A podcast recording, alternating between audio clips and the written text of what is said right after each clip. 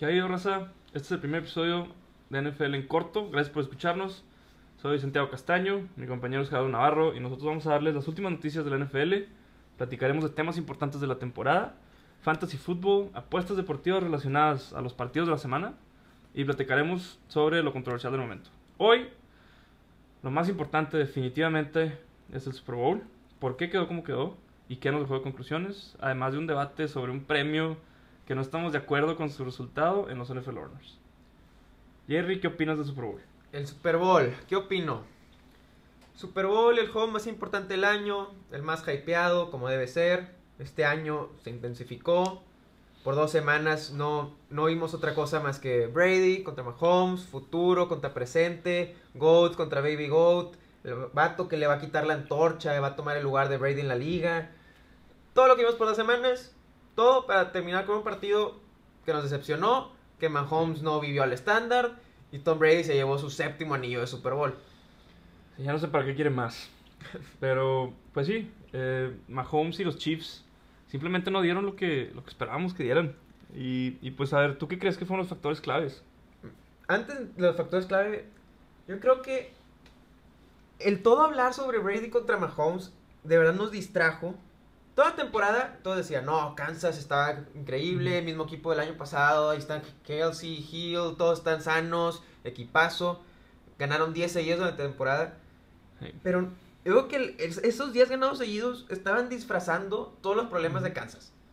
Porque no era un equipo dominante, bajo ningún, ninguna manera de que lo vieras, era No- dominante. No como el año pasado. No, no como el año pasado. No estaban ganando por paliza a nadie. Todos sus, sus ganados eran de 10 puntos para abajo. O sea, hasta con los Jets batallaron. Sí, cierto. Hasta con los Jets batallaron en el supuesto juego que Le'Veon Bell iba a ser titular y iba a destruir a los Jets. No. Nada Pero pasó. tampoco se notó la diferencia porque Brady tampoco era muy dominante. O sea, los Tampa Bay Buccaneers no dominaban sus partidos, ganaron. No, el Tampa Bay hay partidos que Brady jugó espantoso. Recuerda el juego contra Giants, el juego contra Bears y el juego contra Rams. O sea, siempre que era de noche. Brady Sí. jugó espantoso. Los tres partidos que jugaron de noche. Ay, acuérdate contra Saints. El 41-10, 3, lo que haya sido. Sí, estaba complicado saber quién iba a ganar. Muchos esperaban que iba a ser Mahomes, pero pues, se notó la inexperiencia del equipo en general. No, no dieron lo que dieron eh, los Tampa Bay Buccaneers y pues, no sé, vamos a ver. Digo sí. que no, no aprovecharon, porque Tampa empezó como suele empezar un Super Bowl de Brady. ¿sí? Brady, después de nueve Super Bowls, nunca había metido un touchdown en el primer cuarto. Y empezaron así, dos ofensivas, cuatro yardas. Hasta el pateador empezó pateando pésimo. Cosa que Kansas medio que aprovechó para sacar tres puntos. Sí. Y porque ahí Mahomes todavía está corriendo para primeros y dieces. O sea, al inicio del juego, eh, un despeje malo, corre Mahomes a dos primeros y dieces y despejan de regreso. Otro despeje malo de Tampa y ahora sí, sacan 30 yardas y meten gol de campo. Pero hay que acordarnos, esas dos primeras series de Tampa que metieron tres puntos. Mahomes tuvo uno de seis para tres yardas. Sí, y los primeros días los corrió. Los primeros 10 se los corrió.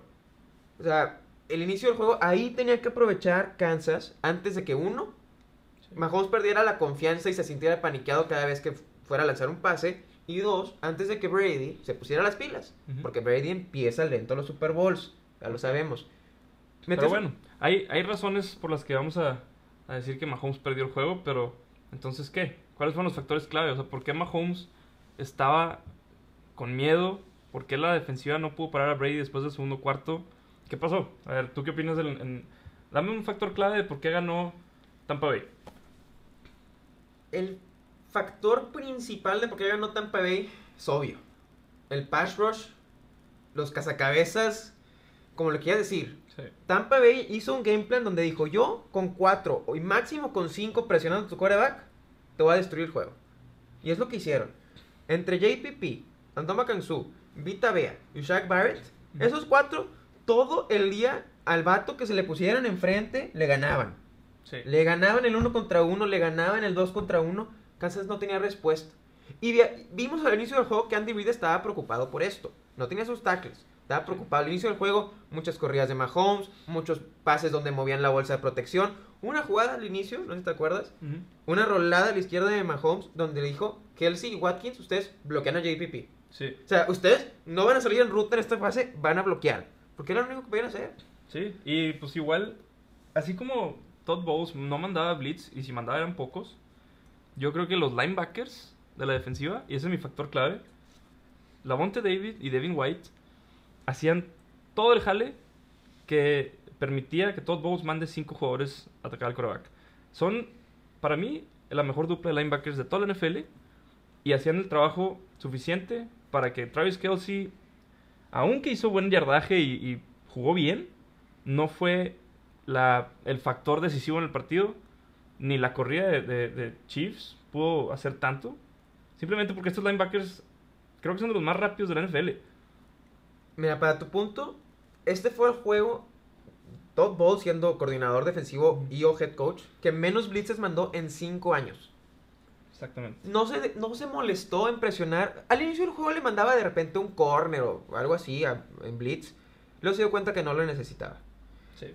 Y el, el ingenio de, por ejemplo, vamos a jugar con las piezas que tenemos enfrente, dijo Todd Bowles. Vita Vea. El vato se lesionó, se rompió el tobillo al inicio de temporada, no regresó hasta los playoffs y jugó poquito contra Green Bay. Ahora sí, jugó el partido completo y lo ponían en el centro y el centro no podía bloquearlo. Después dijo, no, segunda mitad, ahora lo vamos a poner sobre el tackle. Lo puso sobre el tackle derecho y el tackle derecho no pudo contra él. Entonces, Kansas City no podía maniobrar, no sabía si- a quién meter, a quién mover, si Sí. poner- ayudar con el Tyrene, ayudar en el corredor. Porque lo que hiciera Kansas City, Tampa Bay reaccionaba moviéndole algo. Dijo, Sí. ah, ¿sabes qué? Estás poniéndome doble de doble protección a Ndoma Kangsu, voy a meter a William Golston. Él es un poco más rápido, es diferente a, a Su, y él también va a presionar. Y él fue el que presionó a Mahomes en el pase ridículo donde se puso paralelo al piso. Sí. Y además de eso, los linebackers permitieron tener a, a Tampa Bay con dos safeties atrás para defender a Tyreek Hill, sea lo que sea que mande. Entonces, tener tantas piezas clave en la defensiva que yo no me esperaba que yo no me esperaba que el partido terminara así, pero esa defensiva creo que fue lo más importante de Tampa Bay.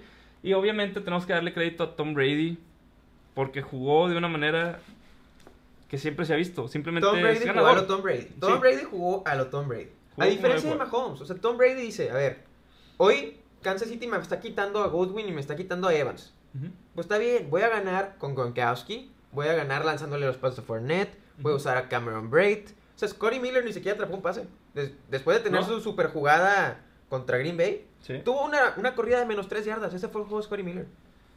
Sí. O sea, Tom Brady entonces- usó lo que le dieron. O sea, lo que Kansas City no me quite, que quítame lo que quieras, voy a jugar con lo que me dejes. Y con esto te voy a ganar. Entonces, ¿tú crees que eso fue lo más importante para Brady? ¿Que no lo defendieron como debieron? O sea, Tom Brady normalmente juega pases cortos. Siempre lo hemos visto desde, bueno, Randy Mahomes, digo, digo Randy Moss, perdón. Randy Moss, ese era el, el pase largo que tenía desde 2007. Y hasta ahorita, pues, ¿qué opinas de eso? No, pues Brady. Yo creo que Kansas. No sé, no sé qué pasó con el game plan de Steve Españolo, el coordinador defensivo de Kansas. No sé qué hizo en su game plan. Porque lo que hizo fue, ¿sabes qué? Voy a quitarte a Goodwin, voy a quitarte a Evans, los pases verticales. O sea, entre los dos tuvieron, creo que, tres recepciones para 40 yardas. Y ok, Brady dijo, no lo necesito. No lo necesito.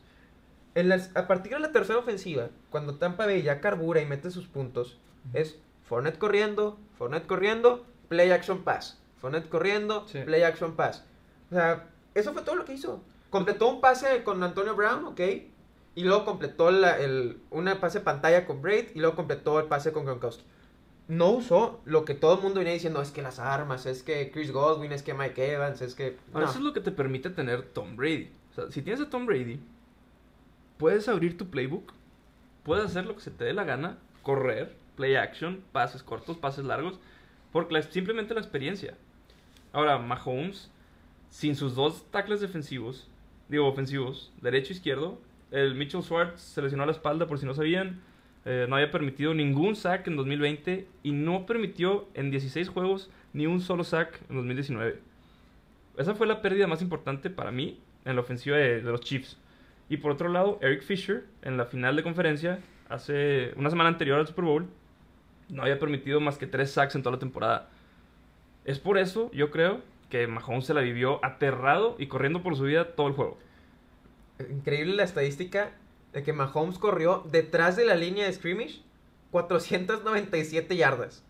Ah, O sea, corrió por su vida 500 yardas, corrió por su vida ahí atrás. O sea, crédito a lo que le tienes que dar a la línea defensiva de Tampa Bay por la presión y a los jugadores detrás por permitir que no saliera el pase rápido. Sí, Pero bueno, siguiendo con el juego. Sí. Mete ese touchdown Tampa Bay, se van 7-3. Y desde ahí no sueltan el liderato. Segundo cuarto, sacan sus puntos, dos touchdowns, castigos controversiales. No sé qué opinas ahí, esos holdings a Mike Evans. Pues al final del día no creo que hayan cambiado el resultado. O sea, si acaso, no sé, ganaba más, más por más puntos, no sé, Tampa Bay. Pero no, no creo que haya sido... eh, fue muy decisiva la manera en la que ganó Tampa Bay y Mahomes y, y los Chiefs. Simplemente es- eh, entraron desde el segundo cuarto, finales del segundo cuarto, ya se les notaba frustrados. Ya, ya no tenían ganas de sacar la magia que sacaron el año pasado. La defensiva todavía más. Entonces, no sé, no, no, no sé cómo hubiera cambiado si los árbitros hubiesen sido más balanceados, en comillas. No, Sí, no, no, no que- estuvieron desbalanceados. Pues por eso. Entonces, Kansas City, la defensiva de Kansas City es conocida por ser muy agresiva. Se, cada juego se salen con la suya con varios agarrones Sí, y los van a agarrar. Pero luego Tyron Matthews se pone a lloriquear de que, ah, ¿por qué me marcas castigo? O sea, Sí, es la mentalidad de Kansas City, un equipo que no sabe perder. exactamente. Y bueno, ¿qué opinamos de lo que pasó como, como nota de un lado? ¿Qué opinamos de lo que pasó con el flag de, de Antoine Winfield con Terry Q? Ah, el mejor mí- flag de su vida. A mí se me hizo el mejor flag de mi vida. O O sea, sea, pago la multa, yo Sí. voy personalmente, le doy el dinero al comisionado de aquí está el dinero. Por contexto, para los que no han visto, Tyreek Hill cuando, cuando hace un touchdown largo, es el, bueno, para empezar es el jugador más rápido de la NFL.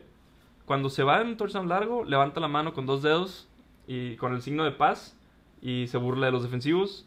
No sé si es burla o festejo, lo como le quieran llamar, pero en este Super Bowl, Antoine Wilfield Jr., un, un novato de los Tampa Bay Buccaneers, un safety, eh, casi al final del juego le hizo la seña de paz justo enfrente de Terry Hill, enfrente de su cara, y lo multaron, lo multaron, Lo multaron. lo multaron, le sacaron ca- castigo de 15 yardas, y, y pues bueno, fue noticia nacional. Nah, Para el mejor mí- castigo de su vida. O Exactamente. sea, sí, hay jugadores que se merecen este, que le regresen y es uno de esos es Tyreek Hill. Sí. O sea, Winfield lo dijo, en el juego que jugaron la semana 12, o sea, el vato atrapó un pase largo, hizo un backflip en- en- entrando al touchdown enfrente de mí, de que Sí. esas cosas se quedan como personal. Que yo creo que es parte de la razón por la que los Chiefs no pudieron remontar. Yo creo que todo el año pasado fueron el mejor equipo y por mucho. Este año creo que traían la misma vibra, pero como tú dices, no fueron tan decisivos dominantes, en sus no fueron domi- dominantes en ningún momento del año, fueron dominantes. O sea, su- durante sus 10 partidos ganados seguidos, te voy a recordar unos. El segundo contra Raiders, ganaron porque la defensiva de Raiders colapsó en el cuarto cuarto. Contra Tampa Bay, de ir ganando que 24-3, terminaron 27-24. O sea, hubo muchos juegos que lo sacaron de milagro.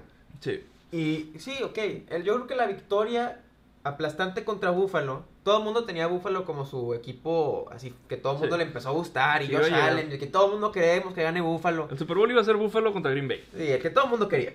Y yo creo que el que les hayan ganado tan convincentemente hizo que gente se olvidara de esos defectos de Kansas City. Sí. Más porque ah, durante la semana nomás habló del Brady Mahomes. Entonces, Sí. pues la gente como que no, no recibía esa información de analistas de, oigan, pero a lo mejor Kansas no trae mucho este año, no es el mismo equipo. Entonces nos tomó más por sorpresa la paliza. Acércate un poquito más al micrófono para que se escuche mejor. Pero, pues sí, simplemente eh, la frustración que sintieron los Chiefs, creo que no se la esperaban. Creo que Tom Brady tiene la habilidad de, en ese, en ese juego 28-3 contra los Falcons, la cabeza fría de Tom Brady hace toda la diferencia. Mahomes y los Chiefs, después de estar tan sobrevalorados este año, no tuvieron que lidiar con lo que... digo, tuvieron que lidiar con cosas que no tuvieron que lidiar el año pasado, que fue oye, hay un partido de los más, el más importante de la temporada, el otro equipo nos está limitando a cero touchdowns en todo el juego. ¿Cómo recuperas la cabeza si nunca te has visto en esa posición? O sea, los Chiefs no pudieron sacarse de la mente que el Tampa Bay los estaba desgarrando defensivamente. Entonces, qué, qué difícil Yo que- si no tienes la experiencia. Yo creo que viene de Andy Reid el problema. ¿Por qué? Andy Reid ah, nunca, no entendí el cuchor todo el partido. Bueno, también. O sea, ok. Tenías un game plan que de por sí estaba limitado por tu línea ofensiva. Ofensivamente, Andy Reid no está tonto, él sabía de que, oye, pues no tengo mis tackles, Sí. tengo que cambiar mi forma y estilo de jugar, y sí lo hizo. Ahora, digo, Eric Fisher fue, su- fue Pro Bowler, ¿era Pro Bowler? Pues ha sido Pro Bowler, sí. Primer, primer overall pick de hace 2010, Entonces, o sea, Por contexto, Mitchell Schwartz era All Pro. All Pro y Eric Fisher era Pro Bowler. Pierdes a tus dos tackles, hay que tomar en consideración eso. Muchísimo. Pero aún así, o sea, por ejemplo, Edward Seller corrió para 6.4 yardas por corrida. 6.2 yardas por corrida, una cosa así. Pero nada más corrió 9 veces. Es una barbaridad. O sea, eh, la primera jugada de la segunda mitad fue una escapada de como 20 yardas de, de Edward Seller. Y durante el partido, cuando corría, hacía. Sí. Con- y estoy de acuerdo, Tampa Bay es la, estadísticamente la mejor defensiva contra la corrida de la liga. Entonces a lo mejor, y pues la idea de Andy Reid es, no voy a poder correr. Pero el game plan de Tampa Bay fue sencillo, mira. Yo te voy a presionar a Mahomes, voy a tener dos safeties atrás todo el juego. Si me ganas corriendo la bola, donde yo creo que soy mejor que tú, yo creo que yo te detengo la corrida. Pero si no, mi respeto, te aplaudo, me ganaste, fair and square. Eh, no, ni modos, porque qué, si me empiezas a correr, voy a tener que sacar, bajar a mis safeties y Tyreek Hill me va a quemar. Sí, exactamente. Y Andy Reid, no, no sé si no aceptó el reto, no sé si no se le ocurrió, no sé si no quiso quitarle el spotlight a Mahomes, no sé, o sea, no, es especulación. Pero ahí estaba, la formulita era correr, correr, y eso le va a abrir el tiempo a Mahomes y vamos a poder lanzar la bola. Pero desde que se fueron abajo, 14-3, perdieron la cabeza y todo fue Bombazos. bomba, bomba, bomba, pase largo. Mahomes, Mahomes- haz magia. Tiró más pases espectaculares en el Super Bowl que en toda la temporada. O sea, el, el Mahomes no... Te, va a tirar lo que quiera tirar. Él, él puede tirar de, o sea, parado de manos. Pero si no le das un game plan que le ayude, ningún quarterback te va a sacar el Super Bowl. Ahora, pasamos al siguiente tema. Antes, vamos a recapitularlo. Yo creo que la razón por la que perdió Kansas City es cocheo. Tanto ofensivo como defensivo. Digo, ofensivo, no me gustó el game plan que hicieron. No me gustó que no corrieron la bola cuando aparentemente podían. Y no me gustó que no hubo una cabeza fría de que, oye, Mahomes, oigan Hill, oigan Kelsey. A ver, ¿qué vamos a hacer? Salieron de la segunda mitad, o sea, a la segunda mitad del medio tiempo y no cambiaron nada. O sea, no Sí. cambió nada. Se supone que todo el mundo dice Andy Reid de los mejores genios ofensivos y no sé qué. Pues no, no cambió nada. Sí. Y defensivamente, como ya lo platicamos, le quitaron a Brady lo incorrecto. Te voy a dar lo- las estadísticas de Brady en pases de 10 yardas o menos. A ver. 18 de 22, 137 yardas, un touchdown, 0 intercepciones. Casi perfecto. Casi perfecto. En los pases de menos de 20 yardas, que todo el mundo sabe que qué hace Tom Brady. No son los pases largos. Tom Brady es el dump and. Sí. Dump and run. ¿sabes? Y Kansas no le quiso quitar eso. Y el pass rush, que cómo le ganó gigantes los dos Super Bowls a Brady. Presión por el medio. Tienes a Chris Jones. Se supone que el vato debería poder hacer eso. Sí, es All Pro. O sea, se Pro supone. bowler, ¿no? Pro bowler. supone- pro, pro bowler es buenísimo. En el Madden tiene 98.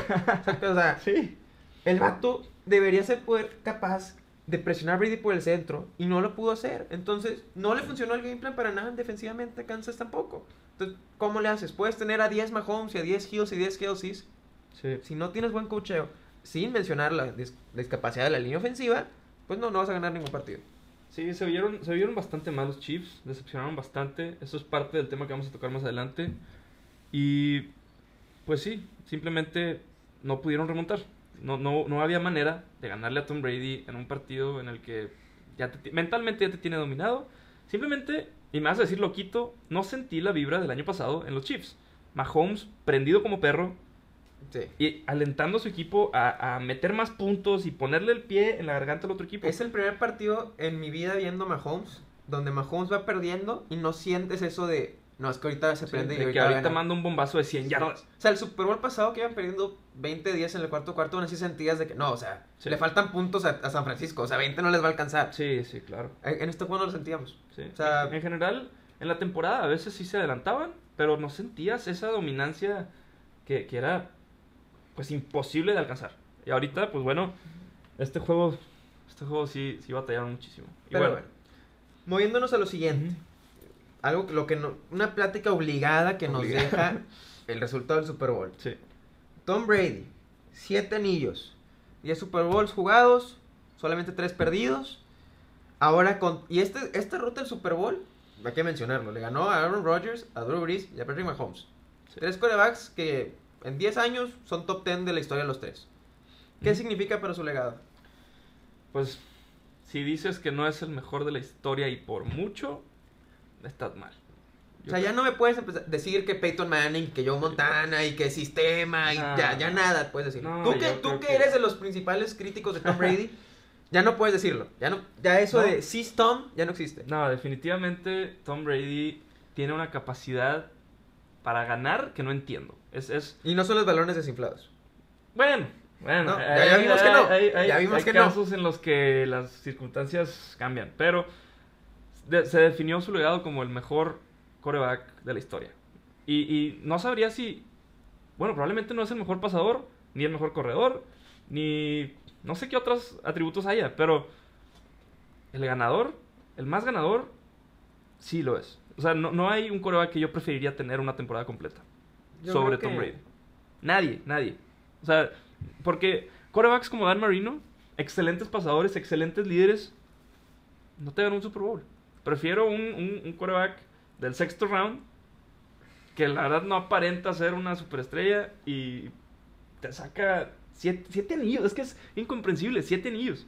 Yo creo No, que no puede ser. su legado, yo creo que la plática, la conversación de si es el mejor coreback de la historia o no, ya, ya, ni Sí. siquiera necesitábamos este año para eso. Sí. Yo, para los que decían, es el, el sistema de Belichick, no, no, no, no, el sistema era Tom Brady, ¿sí? Ya lo vimos, ya todos estamos de acuerdo, el sistema era Tom Brady. Sí. Ahora, su legado ya trascendió la NFL.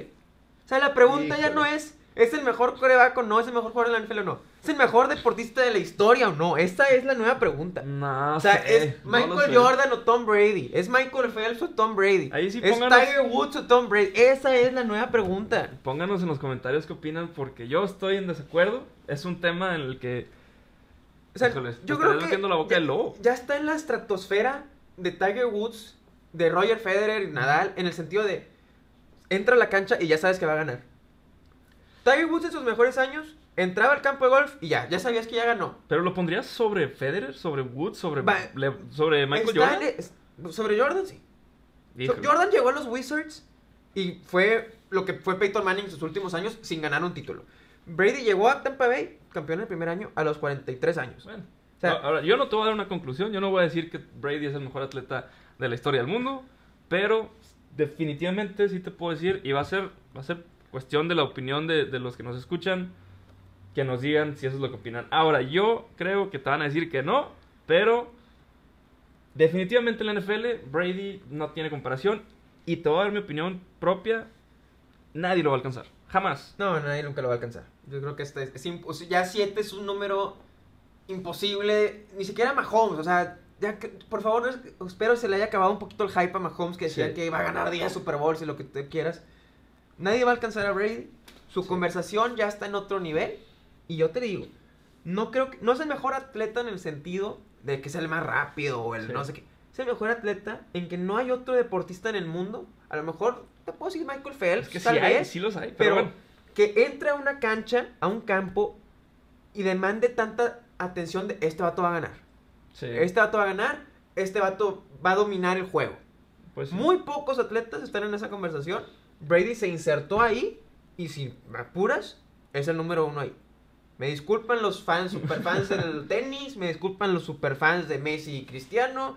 eh, Ah, bueno. No, no, no. No, cuidado, Brady cuidado. es el máximo ganador en Sí. la historia de los deportes, al menos del deporte moderno. Ya más, te vas más para atrás y están los Bill Russells, etcétera, ¿no? Los Joe DiMaggios. Bueno, pero pues sí. deporte moderno, no hay mejor atleta que Tom Brady. Don't at me. Entonces, bueno, en conclusión, ¿qué opinamos de Mahomes después de este partido? ¿Crees que haya sido el fin de su, de su hype, de su dinastía? O sea, ¿qué crees que vaya a pasar después? Mahomes, Mahomes, Mahomes. Es un tema interesante porque el equipo está ahí, ¿sí? El equipo que ha ganado 22 de sus últimos 24 partidos o 22 de sus últimos 25 partidos, ahí está, ¿sí? Siguen estando las bases, sigue estando Tyron Matthews, sigue estando Chris Jones, Kelsey, Clyde edwards helaire van a regresar los tackles. Pero llega, llega un tema donde ya es el salary cap, estadística. El último coreback en ser top 5 pagado en la liga, en ganar el Super Bowl, fue Steve Young, 1994.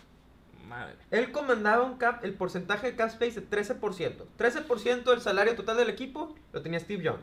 Desde entonces, Nadie superó el 11%. Ningún campeón de Super Bowl.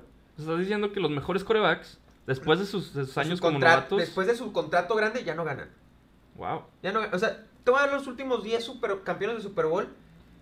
Todos estaban en contratos de novato o de banca, tipo Nick Foles, Ajá. excepto Eli Manning, Peyton Manning y Tom Brady. Eran los Wow. únicos tres que han ganado en los últimos 10 años en contrato de lana. Y, Y- probablemente van a ser Hall of Famers. Y van a ser Hall of Famer los tres. Y el porcentaje de salary cap que ocupaba tanto Eli Manning como Peyton Manning y como Tom Brady, no este Super Bowl, sino el último que ganó con Patriotas, Claro. están en el 11%. Por debajo de ese 13% que dijimos de, de Steve Young. Este año Brady rompió esa tendencia. Él comanda 15% del salary cap. Sí. Este año fue la excepción. Pero Patrick Mahomes, hoy por hoy, representa 14% del cap space de Kansas City. Pero ¿cómo, ¿cómo está la ofensiva de Tampa Bay tan, tan poderosa en cuanto a jugadores? Si tiene a Mike Evans, tiene a Godwin, tiene a Gronk, Antonio Brown, eh, Bueno, Fournette. tienes que ponerlas en contexto. Chris Godwin sigue en contrato de novato. Antonio Brown está ganando menos de un millón de dólares. Gronkowski también tomó un pay cut para estar ahí en Tampa. Wow. Fuera de Mike Evans, Fournette también llegó por nada. O sea, llegó de la calle de Jacksonville. Sí. O sea, realmente la ofensiva de, de Kansas comanda mucho más salario que, el de- que la de Tampa. Las- los jugadores, pues, no, de, no la línea ofensiva. Entonces, ¿qué opinas? ¿Tú crees que Tom Brady hizo la ofensiva o le dieron las armas que nadie más podía explotar para que Tom Brady quede campeón? O sea, ¿quién fue el que más afectó? ¿Tom Brady o las armas que ahora percibimos como las ultrapoderosas de Tampa Bay? ¿O Tom Brady hizo sus armas? ¿Qué prefieres? Te, voy a dar, te lo voy a decir así. Tú puedes darme las armas que quieras. Tú puedes darme a Kelsey, a Hill, a Watkins, a Bell, todos estos. Si no tienes línea ofensiva, no, no te van a servir. Línea ofensiva. Línea ofensiva es Claro. lo más importante. Para mí este partido no lo ganó Brady, no lo ganó Mike Evans, no lo perdió Mahomes, lo perdió la línea ofensiva de Kansas como diferencia de la línea ofensiva de Tampa Bay. A Brady ni fuera de una saca al inicio del juego no lo volvieron a tocar. Pero Y- entonces, vamos a ver, regresando un poquito al centro del tema, Mahomes, con línea ofensiva, su dinastía hubiera seguido, o sea, se hubieran ganado el Seguiría, Super Bowl. Claro, pero no va a ¿Crees que seguir. hubieran ganado sí, Super Bowl? Pero no va a suceder. Como está diciendo, el cap space de Mahomes, si de por sí él es 14%, sus receptores y tight ends Ujú. son 22% del salary cap. O sea, estás gastando más de un tercio en Mahomes, Hill, Kelsey y Sammy Watkins. En esos cuatro jugadores tienes un tercio de tu salario. Ok. Tampa Bay no. Tampa Bay tiene el segundo lugar en más dinero gastado en línea ofensiva de la liga. Kansas City el 24. ¿Sí? Wow. Hay una diferencia de 22 lugares en dinero gastado en líneas. Y se vio en el partido. Y la diferencia de lugares. Pero bueno, tienes en- que tomar en consideración que estaban lesionados los tackles, o- los tackles ofensivos. Y los dos son súper estrellas. Pues sí, pero eh, parte del tener una línea y gastar en tu línea es en gastar en reemplazos decentes. Bueno, sí, se los hicieron garras O sea, a los pa- tackles eh, bancas. O sea, hay más diferencia, te digo. Hay como una diferencia de 9-10% en dinero gastado entre las líneas ofensivas de los dos equipos. Sí. Que se notó muchísimo más esa diferencia que la diferencia de talento entre y gastado en las armas ofensivas. Sí. Ahí no hay tanta diferencia. Ahí la diferencia en cap space gastado en armas entre los dos equipos es como 7%. O sea, realmente no es mucho. Pero donde está la diferencia es en la línea ofensiva. Entonces, si no gastas en la línea, si no gastas en tener profundidad en esas posiciones, no vas a ganar. ¿Cómo le, por ejemplo, te voy a poner otro ejemplo. Ujú. Los Dallas Cowboys esta temporada. Pues ya no tienen tanta línea. Pues no, se lesionó Tyron Smith, se retiró Travis Frederick y se lesionó por mucho tiempo Lyle Collins. El Claro. equipo no sirvió. Pues, o sea, no sirvió. O sea, Dak Prescott, no, ni con Dak pueden ganar. sí, porque y- no tenían línea. Andy Dalton eh, no es el mejor, ni siquiera pero no, promedio. ponle pero- buena línea y va a funcionar. Claro. Este super, que me encantó el resultado de este Super Bowl porque es una manera perfecta de recordarle a los aficionados de NFL que tú puedes tener las estrellitas que quieras. Ujú. O sea, puedes tener el receptor, el corredor, el coreback, superestrella. Fútbol americano se sigue ganando en la línea de golpeo. Sí, On the trenches. That's where games are won or lost. sí, es lo ¿Sabes? más importante, definitivamente. Se- qué bonita manera de recordarle. Ya para los niños que vean. Los sea, que yo- juegan. ah, mira. Un niño se va a Vispones y dice, no mamá, por favor, yo no quiero ser liniero ofensivo, sácame de aquí. O a Pumas, o a Potros, Sí, o a a Águilas. lo que sea. Claro. Llega cualquier ahí y dice, yo no quiero ser liniero ofensivo. ¿Por qué? Porque no hacen nada. Me quedé aburrido. A ver, papá. ¿Y viste este Super Bowl? ¿Cuál fue la posición más importante? Los tackles ofensivos. Sin ellos Claro. no puede jugar Kansas City. Claro. Entonces, para mí, perfectísima manera de ter- terminar esa temporada. Qué buen recordatorio. Y una vez más, si no gastas en línea ofensiva, equipo, por más estrellitas que tengas, no va a funcionar. Entonces, bueno, pues simplemente Mahomes va a tener que luchar porque tenga una línea ofensiva buena el resto de su carrera si es que quiere acercarse a los talones de Brady. Ahora, vamos a hablar de, de- de si tiene un- en un ambiente perfecto, tiene la línea ofensiva perfecta y tiene los jugadores que tiene ahorita en, en receptores y en alas cerradas. En Travis Kelsey, Terry Hill, Sammy Watkins y lo que venga. Ahora, no creo que sea posible para un coreback superestrella. Lo hemos visto con Russell Wilson. No creo que alcancen a Tom Brady y su legado, si llega a ser Hall of Famer, Mahomes, que a este ritmo definitivamente lo va a hacer, lo vamos a considerar como número 2 o menos, porque habrá que ver si, si es mejor que Manning a lo largo de su... Que Aaron Rodgers. Rodgers. Mira, Pues sí. a- está- Kansas City tiene que tener cuidado. Porque esto puede tomar la misma dirección que tomaron los Seahawks. Ya salió en los memes muchas veces. Donde Russell Wilson, primer año, llega a los playoffs. Segundo año, gana el Super Bowl. Tercer año, pierde el Super Bowl contra Tom Brady. Mismo caso que Mahomes. ¿Qué pasó después? Desde su tercer año, Wilson no ha llegado al Super Bowl. Y ahorita están los rumores de que quiere meterse más en las decisiones del equipo. Sí, quiere una línea ofensiva. Porque no tiene línea ofensiva. Quiere una línea Es- ofensiva. Tiene ese camino, está siguiendo ese caminito El Kansas mismo, City. Kansas sí. City está siguiendo ese caminito. Entonces tienen que tener cuidado. De ahora en adelante es draftear línea ofensiva todos los años, Sí. temprano, para tener buenos y Sí. baratos. Porque Kansas City siempre va a estar en playoffs. Eso Siempre- definitivamente. Siempre va a estar en playoff. Ujú. Pero ahí es donde hace más diferencia esos detallitos. Claro. Entonces, se los dejamos a ustedes. Coméntenos, díganos. Sí. ¿Es Brady sí o no el mejor atleta de toda la historia, del, ahorita actualmente, o, es- o no lo es? ¿Qué, es? ¿Qué va a pasar de Mahomes? ¿Va a ganar más Super Bowls en el futuro? ¿Se le va a complicar? Háganos saber sus opiniones. Los vamos a poner ahí, cuenta de Instagram, cuenta de YouTube, de TikTok. Comentarios no sé. ahí. Vamos háganos saber. Exactamente. Entonces, vamos a pasar a, yo creo que nuestro último tema de hoy. Eh, hay un debate importante. eh, los que saben de- se- de profundamente del NFL, pues van a estar de acuerdo con uno de los dos. Y los que no, pues les explicamos. Hay un, una sesión de trofeos, de premios al final de la temporada, que se llama NFL Honors. Eh, hay un premio en específico, además del MVP, del mejor ofensivo y Los novatos. los novatos y los coaches. Con, e- con esos estamos de acuerdo que Rodgers siendo MVP muy bien, Sí. Chase Young novato defensivo muy bien, Derrick Henry. ofensivo también muy bien. O sea, todo está muy bien, pero Sí. el particular, el que nos causa problemas, es el defensivo del año. Exactamente. Aaron Donald debe o no debe ser el, el mejor defensivo del año. Yo digo que sí. Gerardo dice que TJ Watt es el que se lo merece. Lo merecía más TJ.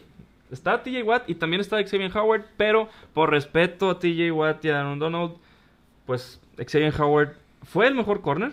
Definitivamente fue el mejor corner de la liga. 10 intercepciones, quarterback rating bajo y pues simplemente no jugó de la misma manera en la que jugó Stephon Gilmore el año pasado, que fue el, mejor defensivo del año del año pasado.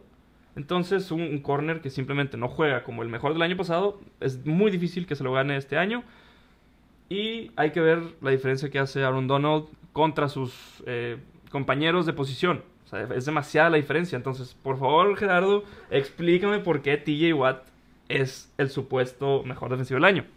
Te voy a decir por qué TJ Watt lo merecía y después te voy a decir por qué Aaron Donald no lo merece. A ver. TJ Watt lo merece simple y sencillamente porque fue el mejor defensivo de la temporada. No nos rompamos la cabeza. El mejor defensivo del año fue TJ Watt. ¿Quién tuvo más sacks en toda la NFL? TJ Watt. TJ Watt fue el líder en todas las categorías de todos los linebackers excepto fumbles. En presiones el coreback, líder. En tacleadas dentro de los linebackers exteriores, líder. Tuvo tres turnovers él solo. Él solo lideraba la mejor defensiva de la NFL. O sea, Steelers era el mejor passers de la NFL liderada por TJ Watt. ¿sí? Bud Dupree se lesionó. Cam. Hayward también dejó de jugar un rato. Stephen Tuitt, el que estaba ahí todos los juegos era TJ Watt. Él lo merecía por simple y sencillamente porque lo dicen las estadísticas. No hay de otra. Bueno, pues yo te voy a decir que Aaron Donald se lo merecía porque... ¿Qué posición juega TJ Watt? Dime. Linebacker exterior. Linebacker exterior. ¿Qué posición juega Aaron Donald? Liniero defensivo. Interno. Tackle defensivo. Juega en todos, no, juega en todos lados. Juega, yo lo veía siempre contra el tackle izquierdo, tackle derecho, lo mueven por todos lados. A lo mucho juega como ala defensiva en una 3-4, ¿no? Ajá, sí. Entonces, no juega la misma posición que TJ Watt. Juega más adentro. Entonces, Aaron Donald fue el número 2 en sacks con 13.5. TJ Watt fue el número 1 de toda la liga. Con 15, con, un 15. juego, con un juego menos. Con un juego menos, está bien, pero su trabajo, el trabajo de TJ Watt es perseguir al coreback y a veces cubrir. Pero TJ Watt, para que le paguen lo que le pagan, tiene que perseguir al coreback. Ese es su trabajo número uno. Aaron Donald, con 13.5 sacks, desde tackle interno, defensivo, 28 hits al coreback, 98 apresuradas. No 41, puede ser. 41 hits de, de TJ Watt. Ahora, ahí te da una estadística. Aaron Donald, 70% de sus jugadas tiene double team. ¿Qué significa eso? Que dos linieros ofensivos lo cubren para no dejarlo pasar. 70% de sus jugadas. TJ Watt, todo lo contrario. Todo lo contrario. Casi siempre juega contra un solo liniero ofensivo y si acaso una ala cerrada. ¿Qué te dice eso? Además de que Aaron Donald es el número 2 en sacks, jugaba contra dos al mismo tiempo, o a veces tres. Entonces, tú me puedes decir, claro que las estadísticas permiten que TJ Watt juegue mejor, pero Aaron Donald hace una diferencia espectacular. No puede ser que un liniero ofensivo de 5 necesite ayuda de otros dos, a veces, para cubrir a un solo jugador. No, no, no hay manera en la que eso se compare con algo más. Y Aaron Donald, por, ma- ok, vamos a quitar eh, este año. Probablemente se va a ir, y lo voy a decir, como el mejor jugador defensivo de la historia del fútbol americano. Bueno, esa es plática para... Eso es otro tema, ¿verdad? Pero- Digo, pero yo ¿por creo qué? que ahí alguien va te, va, a- te va a introducir a Lawrence Taylor. A lo mejor Bueno. no lo conoces. No, bueno. Este, a lo mejor no sabes quién es Lawrence Taylor. A lo mejor no sabes quién es Mean Joe Green. Pero, muchas, ¿qué digo, te dice bueno. que sus primeros... Bueno, ya tiene 29, pero a los 29 años de edad ya estamos hablando de él como uno de los mejores de la historia. ¿Qué significa eso? Que este año y dos No. años anteriores ya lleva tres, tres mejores jugadores defensivos. Exacto. Y, a- año. y me estás llegando directo a mi punto de por qué no se lo merecía. Te va- A ver. vamos a tomar este año y los últimos dos. 2018 ganó el Defensive Player of the Year. Sí. 2019 no lo ganó. Ok. Ok. Aquí te va la estadística. En el 2018 tuvo 20 sacks y medio. Ganó el Defensive Player of the Year. 2019 20 sacks. tuvo 2, 12 y medio. No ganó el Defensive Player of the Year. Este año tuvo un sack más que el año pasado. Tuvo 7 sacks menos que en el 2018. y no lo ganó el año pasado y este sí. O sea, el estándar de Aaron Donald es demasiado alto.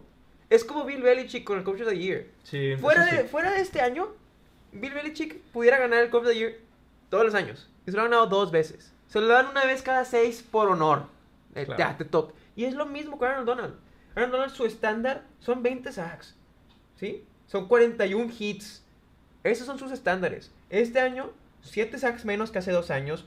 13 hits menos que hace dos años. 11 tackles for a loss menos que hace dos años. Ahora, ¿tú crees que Aaron Donald... y digo, sí, es, es muy válido decir que en su pasado jugó mejor. Pero vamos a plantear esto. ¿Quién define más su, su diferencia, por así decir, en su equipo? TJ Watt, yo personalmente creo que con la línea defensiva que tiene, apoyándolo, podrías poner a otro, otro rusher y podría hacer eh, un, un trabajo parecido. A lo mejor. Aaron Donald, no, no hay nadie en la liga, ni siquiera Andame con Sue o, o Fletcher Cox de, de Eagles, pudiera hacer ese trabajo. Es, es- es impresionante. Aparte que es relativamente chaparro. Ahí, No, yo te, no, di- ahí yo te diría que hay un ejemplo en su propio equipo. Puedes hacer el mismo argumento por Jalen Ramsey. Jalen Ramsey, Puedes hacer el, Bueno, mi- bueno. el- el mismo argumento lo puedes hacer por Jalen Ramsey. Entonces, pues sí. para mí, no es Aaron Donald porque le hemos visto tener mucho mejor temporadas que esta. Sí. Y TJ Watt viene a tener su mejor temporada en su carrera de dominar en todas las estadísticas. Yo creo que él tiene una pequeña maldición que se le llama tener el apellido Watt, que lo comparan con JJ. Bueno, JJ también. Porque JJ, es- tuvo, JJ tuvo ya tres Sí. Defensive Player of the Years Como teniendo Donald. estadísticas similares a las de Aaron Donald, de 20 sacks por temporada. Claro. Entonces, siento que a TJ se le compara, o psicológicamente, sin decirlo en voz alta, se le mide con esa vara Sí. de tener el apellido Watt. Y no va a tener esas estadísticas que JJ. Uno, diferentes posiciones. Sí. Y dos, JJ es un monstruo mucho más grande de lo que jamás va a llegar a ser TJ Watt. Pues claro.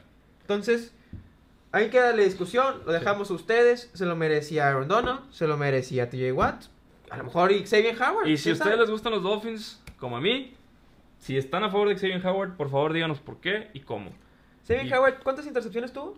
Tuvo 10. JC Jackson te- tuvo 9, entonces no sé, Bueno. eso lo descalifica en mi Pero opinión. ese es el segundo lugar. Pero Eso bueno, lo descalifica, pero ustedes díganos. ahí lo vamos a dejar. Y el próximo episodio de la próxima semana va a ser sobre la cantidad de corebacks que va a haber eh, en el cambio de esta agencia libre.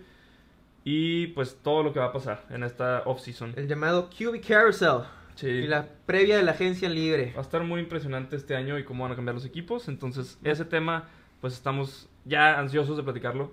Y pues muchísimas gracias por escucharnos. Eh, ojalá les haya gustado este primer episodio. Esto va a ir mejorando cada vez. Entonces, ojalá se, se- se sintonicen cada vez que salga un episodio. Ahí vamos Suscríbanse por YouTube, Spotify, Instagram. Instagram, dejen sus comentarios por donde les guste.